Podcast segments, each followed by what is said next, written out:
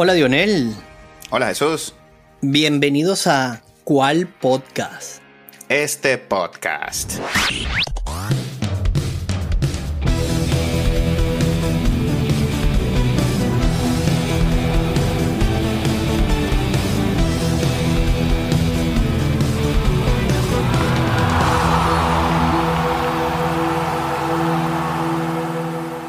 Bueno, Dionel, hoy nos reunimos para que hablemos de las eliminatorias de fútbol al Mundial. Eliminatoria de fútbol en Sudamérica, hermano, porque hay que decir que bueno, esto se juega a nivel mundial. Por ahora vamos a hablar de los nuestros en la Conmebol o la Confederación Sudamericana. Que bueno, estuvo muy interesante, hermanazo. Es así, es así. Pero bueno, vamos a refrescar un poquito con este nuevo mundial donde serán tres los equipos anfitriones, entre ellos Canadá, Estados Unidos y México, abre la posibilidad en Sudamérica con unos cupos extras, ¿no? Ahora 48 equipos irán al Mundial. Ser bien interesante esto, ¿no? Un poquito de esperanza. ¿Qué te parece esto de 48 equipos, hermano? Mucha gente pierde nivel. Yo no sé si es que pierda nivel o no, porque bueno, uno siempre ve hacia a los que uno más sigue, ¿no? Y uno espera, por supuesto, la participación suramericana, uno quiere más equipos porque no sé si como excusa o realidad, nosotros siempre nos toca eliminarnos contra las más feas, ¿cierto? Sí, saludos al señor de las estadísticas. Ah, bueno. Que, dice, que él dice que el de la Europa es la más difícil. Por supuesto, pregúntenle a San Marino cuándo fue el último vez que ganaron un juego. Pero volviendo a lo nuestro, señor Mr. Chip, este, nosotros no sé, como decía, no sé si como excusa o, es la realidad, nosotros nos toca eliminarnos contra las más feas. Ya nosotros vamos por sentados que no importa si eran cuatro, cuatro y medio, ahora seis cupos y medio. Nosotros tenemos por certeza cuatro equipos, dependiendo del orden, siempre van a estar dentro. Siempre hablamos, son referentes Brasil, Argentina, Uruguay, Ecuador, que están a un nivel muy por encima del resto. Y, eso hay que decirlo con mucha sinceridad, es están jugando en un speed completamente diferente a muchos equipos, incluso europeos. Bueno, y, Colombia, ¿no? Que tiene uno de los jugadores más caros del mundo. ¿Es verdad? En su línea. Bueno, hablaban de él, comparaban que solo él valía más que toda la vino tinto. es cierto, ¿no? Bueno, es, es, muy difícil clasificar aquí. Y además a eso hay que sumarle cosas como la altura de La Paz, Uy, cuidadito con eso porque de eso quiero hablar. Pero continúa, sí es cierto. Bueno, ya nos detenemos, pero, pero no, es sencillo, ¿no? Ir a La Paz, no es sencillo ir a Quito. No es sencillo ir a, a Colombia. Con esa humedad estaban hablando los mismos jugadores colombianos. Hablaban de la humedad en Medellín, hermano. Sí, el ambiente de un centenario. Muy difícil estas eliminatorias. No, bueno, mira, antes de que continuemos contándole, yo quiero hablar de unos números con los que me topé cuando veíamos juntos el primer juego de, Argentina. Partidazo de Ecuador, por cierto. Sí, señor. Este, bueno, una genialidad del, mejor.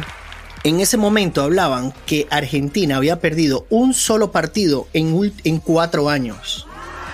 Entonces el señor de la estadística dice que, que, de este lado no se juega buen fútbol. Yo digo, bueno, imagínate, ese equipo ha perdido un solo juego ya, o sea, no importa si nosotros dan nueve cupos, ya este señor, estos señores ya tienen uno listo, ya no puede ser. Mano, Brasil es pentacampeón, Argentina tiene tres, Uruguay, aquí hay campeones mundiales. Y son solo 10 equipitos. Bueno, equipitos, ¿no? En Europa son, son 200. Son 700 mil. Claro. Entonces, bueno, nosotros seguimos confiados de que esta es la eliminatoria más complicada y ya lo vamos a ver porque aquí en cual podcast vamos a cubrirla hasta, hasta que tengamos los participantes. Y bueno, hermano, cuéntame qué has visto por allí. ¿Qué te pareció, por ejemplo, la primera jornada? Hablas de, este Argentina-Ecuador, con Ecuador, muy bien Ecuador. Felicidades, Ecuador. La luchó. Felicitaciones a nuestro, a nuestro editor Josué, que sufrió ese juego también. Ahora es parte del deporte, gracias a cual podcast. Saludos, Josué. Saludos, Sue. Pero sí, de verdad, eh, fue, fue. A mí me encantó como Ecuador se le paró a Argentina, ¿vale? Sí. De tú a tú jugando a la Argentina. Una genialidad de este señor. Y bueno, el, el, defensor que estaba acostado allí fue el que mejor disfrutó ese gol. Pero hermano, ese cocodrilo que hacen ahí. Acuestan al señor ahí en la barrera. Dime qué hace ese jugador. El- le faltaba, hermano. Yo no sé cómo nos sacaron un meme Acostado allí, ¿no? acostado con unas cotufas. Gol como. Yo estaba viéndolo así en mi sofá, el juego. Igual que el señor. ¿Y qué, qué hace ese- qué hacen el. Qué, yo, ¿Cuántas veces, hermano, un, un tiro libre lo lanzan por ahí? Creo que esto lo ha hecho Ronaldinho, Messi y algún otro. En la historia del fútbol. Correcto. Tirarlo por ahí Entonces- bajo la defensa, hablas. Y sí, tirarla por debajo, la- ponen a un cocodrilo, hacen la barrera y ponen a un señor acostado ahí, atrás, para que no se la lancen rastrera. Pero hermano, eso lo hacen nada más tres genios del fútbol. Pierdes a este jugador, bueno, lo pones en una posición excelente para ver el gol, ¿no? Eso, yo creo que tenía una Pero- cámara y luego venderá ese gol él, porque qué fenómeno. Nunca la lanzas por debajo de la barrera, hermano. Ponlo allá en el, en el de- tú lo comentabas, ponlo allá en el, en el poste. Claro. La hubiese sacado. No entiendo esto del cocodrilo. ¿Qué te parece? No, no, por supuesto, te lo comentaba. Yo decía, bueno, hay que irnos a los fundamentos del fútbol infantil y tú siempre pones jugadores, porque bueno, por supuesto, son jugadores más pequeños, tú los pones pegados al palo y tú tienes el portero que cubre un poquito más, al menos estorbas allí, allí sentadito y acostado. Y además se ven tan mal, hermano, porque, o sea, todo el equipo se vino abajo y el señor seguía acostado viendo el juego. No puede ser, no, no, eso no me gusta. claro, y el gol, no puede hacer nada. No se puede ni lamentar. No, no. Este cocodrilo, hay que eliminar el cocodrilo. Dile Sí. no al cocodrilo. No al cocodrilo. Vamos a crear un, un po- un hashtag acá. Dile no al cocodrilo. Co- Nunca se la pegan al del cocodrilo. Quisiera un- alguien que se la haya pegado. Exacto, vamos a buscarlo. Pero bueno, hermano, Messi, cuando hubo esa falta, dudosa por cierto, aquí le voy a tirar algo a Ecuador, una falta muy dudosa, ya era muy difícil que Messi fallara ese, ese gol allí. De su- de- es, su, sin- es su firma, su firma. De verdad que qué golazo. Era la única manera de que en ese Argentina pudiese salir, porque de verdad Ecuador le jugó de tú a tú. Me gustó muchísimo ese juego. Bien Ecuador. Bien un Ecuador. cambio ahí, el amigo Kevin Rodríguez entró, parece que este es el jugador número 12, por llamarlo así, de Ecuador. En- Entra Kevin Rodríguez y, y falla un gol que podría ser la victoria ante Argentina de, de Kevin Rodríguez. Y no pudo, hermano, después perdía varios balones. No vino Kevin Rodríguez. Mal, mal cuando hay jugadores donde le ponen tanto énfasis así y no se bajan del autobús, ¿vale? Entonces, bueno, Argentina cumplió, Cómodo. 1-0 en casa. Y bueno, hay que decir, hermano, que en esta eliminatoria Ecuador empieza con menos 3, o empezó con menos 3, por aquel conocido caso de Byron Castillo y, y la edad, esto y lo otro, las penalidades. Y bueno, menos 3 para Ecuador. Bueno, sí, y sigamos con los otros equipos, bueno, que ya son referencia. Tenemos a un Brasil, un Brasil de Neymar superando a Pelé, récord que parecía imposible. Ya lo supera, deja atrás los 77 de Pelé, ahora firma su número 9, 79 y contando. La verdad que con toda la polémica que siempre genera Neymar, donde va, este, su olfato goleador sigue intacto. ¿Tú crees que Neymar llega al Mundial? Bueno, es la misma pregunta que pudiésemos hacer si Messi sigue jugando el Mundial o está ocupando un puesto de alguien más. Ahora, el día de hoy, en la liga donde se fue él, yo veo llegando al Mundial cómodamente porque va a continuar sus vacaciones, eh, es, es- es una superestrella de su equipo, puede hacer lo que se le venga en gana, jugar cuando quiera. Ese montonón de dinero, ojalá de verdad siga madurando y use mucho ese dinero en su, en su forma física y que siga llegando a plenitud de condiciones. Lo vimos muy cómodo, de verdad me gustó mucho el juego de Brasil. Parece que en la mitad del tiempo su coach le dijo, mira, tú sabes que si marcas superas a Pelé. Y Neymar fue otro, hermano. Se mandó una segunda parte que te lo dije. Este señor le dijeron, mira, tú sabes que si marcas hoy superas a Pelé. Fue el jugador del, del, del Barcelona. Yo no sé si Neymar, tú invitaste a Neymar a tu fiesta de cumpleaños. Todavía estaba así, poquito. Neymar parecía que estaba un poquito cansado. Por así llamarlo. Y por allá, cuando falló el penal, Oye, pero lo cobró horrible, hermano, por favor. horrible. Epa, como que estoy jugando aquí la eliminatoria, ya va. Y empezó a jugar Neymar. Y, y- y jugó, o sea, caminó y, y los dejó atrás a todos. No, de verdad, me gusta. Me gusta cuando esos jugadores se enchufan. Me gusta mucho. Uruguay, me gustó lo que vi del primer juego de Uruguay. Me gustó. Sí, señor. Bueno, Valverde, ahora que, que es el, la insignia del equipo del Real Madrid, por supuesto. Se vio muy bien, de verdad bastante asociativo el juego uruguayo. E, eso habla muy bien de, esa mentalidad que tiene. Es su símbolo de cómo no es solo lo aguerrido que siempre han sido, tienen una identidad y la han mantenido. Me gusta mucho lo uruguayo.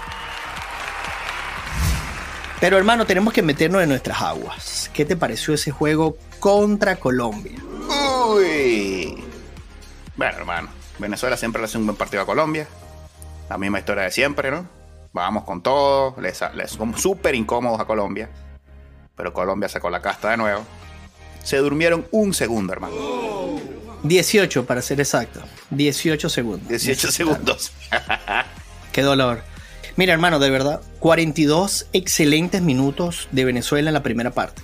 Hasta allí. Ya después de allí no hubo piernas.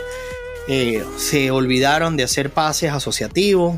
El pobre Salo, como siempre, sin, sin ninguna posibilidad de tener enganches o oportunidades de balón. Y eso, no salimos a jugar la segunda mitad. 18 segundos necesitó Colombia para acabar con ese juego. Hermano, yo creo que aquí todo respeto para Salomón Rondón pero los centrales de Colombia son muy incómodos y altos, hermano. Muy difícil para Salo. Aquí tenía que entrar Joseph para hacer algo distinto, ¿no? Que viene jugando con el mejor, por supuesto. Y es que lo decíamos, yo creo que, que aquí tenemos que sacarle partido a, a, esos jugadores que ahora se están codeando con el mejor, ¿vale? E, eso es lo que tú tienes que traer Así, mira cómo, cómo camina el Señor, cómo entrena, cuántas veces toma agua. Vamos a compartir eso. Algo de eso tiene que tener sentido. Vamos a compartirlo. Hablaba con nuestro amigo José Luis Toro que compartí los audios contigo. Nos decía, hasta que no haya asociación en el medio campo, no importa cuántos delanteros pongamos, no importa cuántos Salomón Rondón, no llegan pelotas. Ese señor no puede hacer más nada. Y cuando le tiran el balonazo, hablas muy bien de esa defensa que Colombia sabía quién tenía que marcar. Sí, dos torres allí que demasiado difícil, que, que Salo tiene que, un gladiador por supuesto, pero ¿cuántas tiene que luchar para poder meter una? Difícil. No, no, y, no es Alan, pues no es un jugador que esté en sus 20 años donde pueda jugar a codazo con todos de tú a tú, no se puede. Sí. Bueno, me gustó lo de eh, Yángel Herrera, se comió un gol también, Yángel, cabecea abajo, amigo. Ahí la clavaba. Vamos, Yángel. Esa, esa estuvo ahí importante para Venezuela. Pero bueno, te voy a decir algo, hermano. 1-0 de visitante en Barranquilla la, firma cualquier equipo de la eliminatoria. Ah, no, no, por supuesto. Si acaso Brasil y Argentina dicen no. Pero el resto, en el papel, 1-0 contra Colombia de visitante, bueno, ¿qué vamos a hacer? ¿Salen felices? Por supuesto que sí. Entonces, yo creo que Venezuela hizo un buen trabajo allí. Pero bueno, no es suficiente, hermano. Batista hizo varios cambios para el siguiente juego. ¿Te parecen buenos los cambios allí? Ah, como salimos contra Paraguay, por supuesto. Hubiese querido más, pero lo que hizo me gustó. Con todo el respeto de nuestro capitán Tomás Rincón, yo creo que ese señor en este momento en la selección no cabe. No puede estar ya. Lo digo con todo, con todo la responsabilidad del caso. Ese señor caminó en el primer juego. El que se sentara, que ni siquiera fue una pieza de cambio, que lo entrevisten y digan, mire, si yo tengo que jugar el resto de las eliminatorias en la banca para que el equipo juegue mejor, eso lo haré. Y me gustó mucho porque también tienen que entender que no está en la mejor plenitud física, ¿verdad? Nosotros tenemos ahora que, que, que genera una identidad que no tenemos. Ahorita no tenemos. nuestro nuevo entrenador tiene un año tratando de entender nuestra dinámica, que es completamente diferente al fútbol de muchas regiones, ¿verdad? Entiende que Jose viene de codearse con el mejor lo pone delantero, pone a Machi que está jugando en la liga, que está jugando un muy buen fútbol, ¿verdad? Tenemos al Yangel que, que es el cerebro. Me faltó tener a Otero. Otero necesita minutos. Ese señor es, tiene una pierna como la que tenía Juan Orango, que te puede cambiar el resultado con un zapatazo. Sí, sí. Tiene que jugar, que le pegue de afuera. Venezuela no le pegaba de afuera. No, entonces eso, entonces yo digo, mira, no, nosotros tenemos que entender algo. Nosotros no podemos soñar ganarle a Colombia. Nosotros no podemos soñar ganar a Argentina. Nosotros no podemos soñar ganarle a Brasil. Nosotros no podemos soñar ganarle a Uruguay. Entonces nuestros rivales, eh, que son nuestros rivales, que sería, que yo pongo Bolivia a, Paraguay, ¿verdad? A, esa, a esos equipos hay que ganarles, hay que golearles, hay que hacerles daño. Entonces, ese, ese 1 0, bueno, se sacó el resultado No, hermano, no sacó el resultado. No, no. O sea, fue un penalti al 93 para, para, para. Pero como decía José Luis, que copio sus palabras, cuando tú pones ese win allí, el plus 3, entonces aquí no hay resultado, no hay análisis que valga. ¿Entiendes? Nosotros ganamos. Pero internamente ellos saben que tenían que haber hecho más. Ese juego, cualquier equipo, nos vamos a quitar la camisa de Venezuela, cualquier equipo en la eliminatoria que juegue como jugó Venezuela, no tiene la madera para llegar al Mundial. No la tiene. Eh, hay que decirlo. No, hermano, no podemos jugar todas las veces a la contra. No podemos, porque tenemos que ser demasiado efectivos y no tenemos esa efectividad. O sea, nosotros no podemos quedarnos atrás porque tampoco es que tengamos una super defensa super sólida de aquel catenacho italiano que era súper efectivo, tiraba un balón y si anotaban uno, bueno, ganábamos 1 a 0. Pero nosotros no, no tenemos ese fútbol. Entonces nosotros tenemos que jugar algo más que a la contra. Porque tenemos, en este, estos son los cuatro primeros juegos donde nosotros tenemos que desarrollar una identidad y trabajar en eso. Y hasta ahora no he visto nada de Venezuela que sea diferente a tirar pelotas a Willy. Sí. Hermano, mira, acabo de leer que Barros Esqueloto, técnico de Paraguay, fue despedido. Por supuesto. Dos juegos le dieron. Paraguay, bien lo, lo has dicho, es rival directo de Venezuela. Paraguay debería estar, con todo respeto a Paraguay, pensando en ese sexto y medio puesto. Dos partidos, un punto, Barros Esqueloto. Sabemos quién es Barros Esqueloto. Fuera. ¿Cuánta paciencia le vamos a tener a, Batista? Tenemos que pensar en clasificar, ¿cierto? Es la verdad. Son seis puestos y medio, hermano. Si no clasificamos ahorita, lamentablemente yo creo que no vamos a clasificar nunca. Es muy cierto. ¿Cuánta paciencia le vamos a tener a Batista? Bueno, ojalá también haya una, conversación interna con esta nueva federación de fútbol y que si no hay resultados tengamos que buscar. Yo soy de los que defiende que el técnico de Venezuela tiene que ser un venezolano. Yo también. Porque Venezuela tiene unas circunstancias distintas por miles de razones que no son parte del deporte. Y tú necesitas a alguien que entienda los problemas del venezolano, que entienda los problemas del futbolista venezolano que entienda cómo jugar, cómo jugamos en Venezuela, qué representa una caimanera, cuál es la pasión del venezolano en el fútbol, cuáles son las limitaciones. No podemos traer a una persona afuera que tiene otra cosa. ¿Cuáles son las carencias? Por supuesto, por supuesto. Cuando mejor jugó Venezuela en la historia fue bajo Richard Páez y César Farías, venezolanos. Por supuesto. Richard Páez nos dio la irreverencia, palabras de él mismo, y César nos dio el respeto de los demás. En aquella reconocida rueda de prensa donde le dijo a todo el mundo que nos respetaran. Esa fue la mejor época de Venezuela. ¿Es así? Entonces ahora queremos inventar con trajeron a uno de Portugal, a uno de Argentina, uno que dirigía en Colombia, que esto, que lo otro, hermano. Alguien de Venezuela que entienda los problemas de nosotros. Sabarece y Daniel, el hermano de César Farías. Esos son dos señores que tienen rato trabajándose, formándose profesionalmente Sabarese tiene, es campeón de la MLS, hermano. Si tú lo que quieres tener es credenciales, pero ese señor es venezolano, ¿entiendes? Él sabe nuestras deficiencias, nuestras carencias, lo difícil que es concentrar a un jugador en Venezuela cuando tiene muchísimo rato que está afuera y llega y tiene todas esas tentaciones en Venezuela. Eso lo entiende un entrenador venezolano. Venezolano, claro. Eso tiene que pasar. Ojo, aquí no, no estamos matando a Batista porque, bueno, ya lo hizo, ¿no? Tres puntos. No, no, nos dio resultado, pues, como hizo. A Barros Esqueloto ya le dijeron, gracias, señor. ¿Qué vamos a esperar? Venezuela no fue contundente contra Paraguay. Gracias a, una derrota contra su rival directo.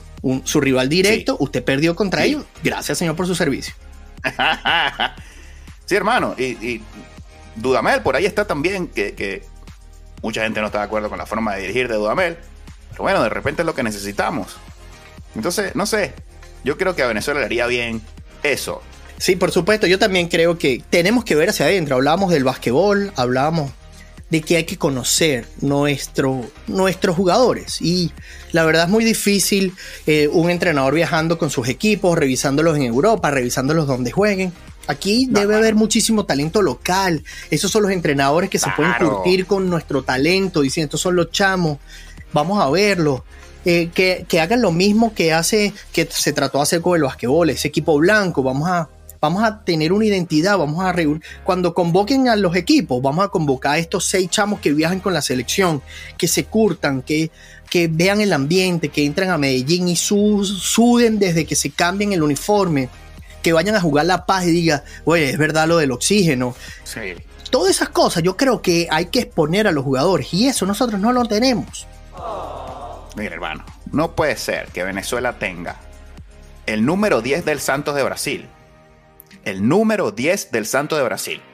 Y no llevemos peligro al arco. Eso no puede ser. Eso no puede ser. Tú le das el 10 de Brasil a un técnico de cualquier selección y tiene que llevar peligro. Es el 10 del Santos, hermano. Y no es que no lo haga con Venezuela, es que no recibe pelotas. Tenemos al 9 de River Plate. Marco.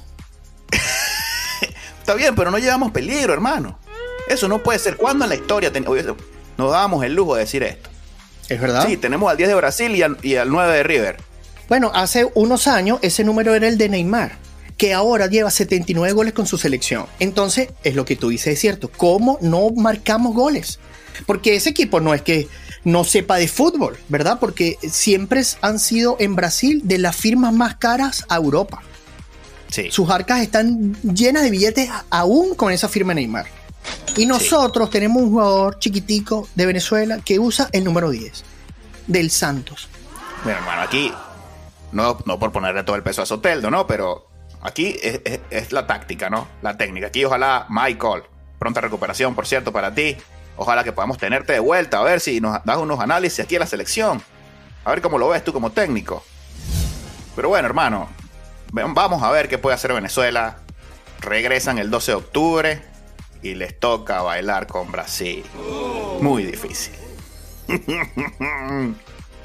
y luego reciben a Chile en casa. Eh, sí, bueno, nos toca Brasil, pero yo voy a hacer una octavita de cumpleaños, voy a hacer una partita de póker y voy a invitar a Neymar para que llegue también cansadito, juegue una, una mitad nada más por lo menos. Mira, y luego Chile, que se ha creado una rivalidad entre nosotros que echa chispa. Y vale. Nos sacaron ellos una vez, bueno, digo yo nos sacaron porque estábamos en, en, las matemáticas y luego fuimos nosotros, así que aquí eso, eso va a echar chispa. Sí, se lesionó Vidal, por cierto, la rodilla. Oye, vale, se mandó un juegazo ahí, la verdad fue el único que cambió las ganas en ese juego que le fue bien feito, ¿ah? Sí, señor. Super veterano eh, Vidal y, y, la selección de Chile ahorita. Me preocupa Chile ahí el recambio. Todavía viviendo de dos bicampeones de América. Vamos a ver qué pueden traer. Y oye, hermano, no hablamos de Perú. Y no hablamos de Bolivia tampoco. Yo quiero comenzar con Bolivia, si me permites, y luego vamos a Perú. Pase usted. Bolivia, bueno, se vio feíto con ese 5 a 1 en, la primer, en el primer juego contra Brasil. Pero como siempre, eso es un juego que ya tú sabes que ya comienza con menos 3, ¿verdad? Se parece señor con esa verde amarilla. Neymar le recordar, mira, tienes que superar, oh, ya listo, ya se acabó la partida, ¿cierto? Pero luego vienen a La Paz, donde hemos hablado de esa ventaja de local que, que, sí. que no es mentira, ¿no?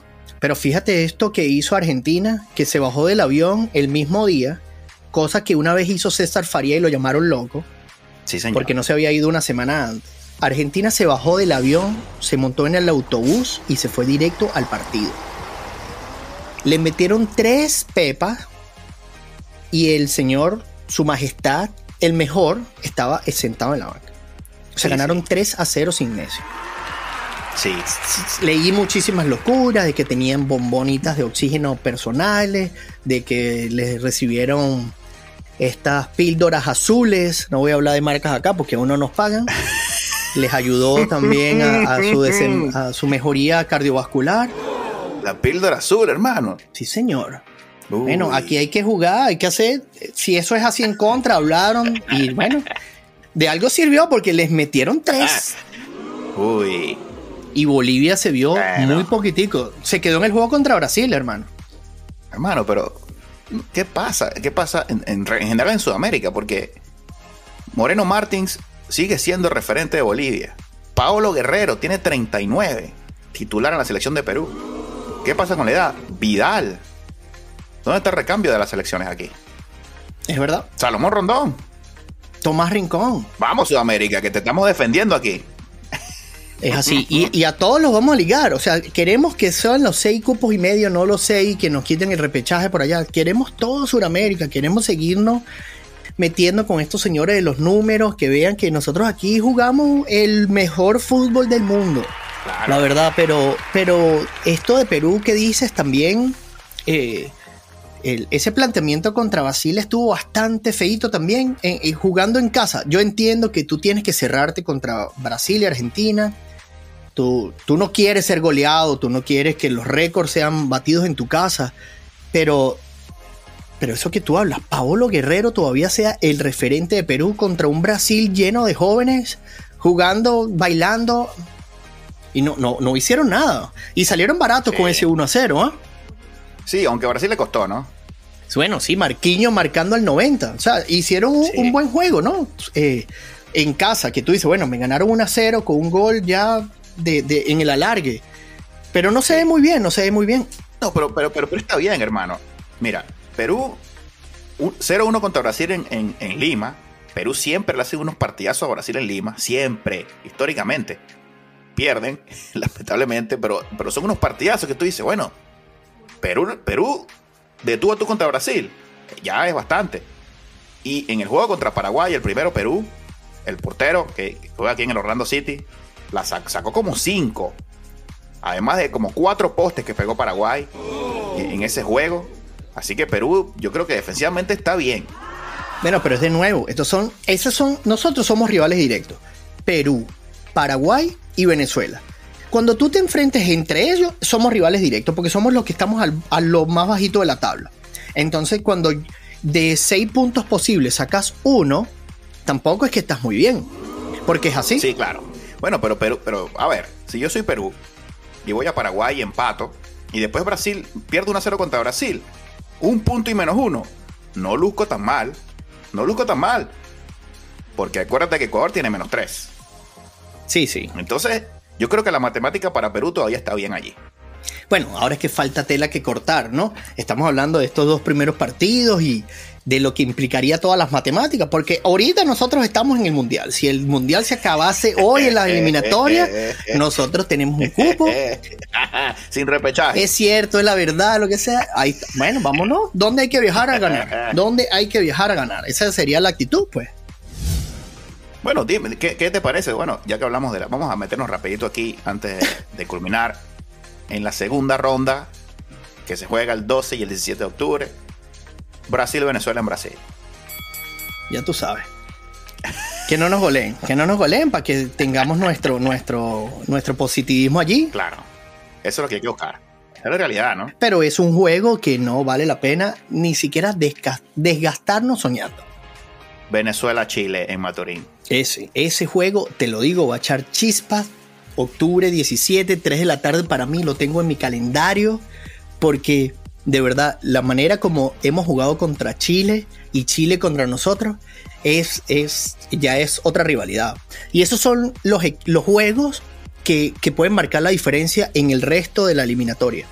Porque, vamos, le sacamos, como haya sido, le sacamos el resultado a nuestro rival directo, Paraguay.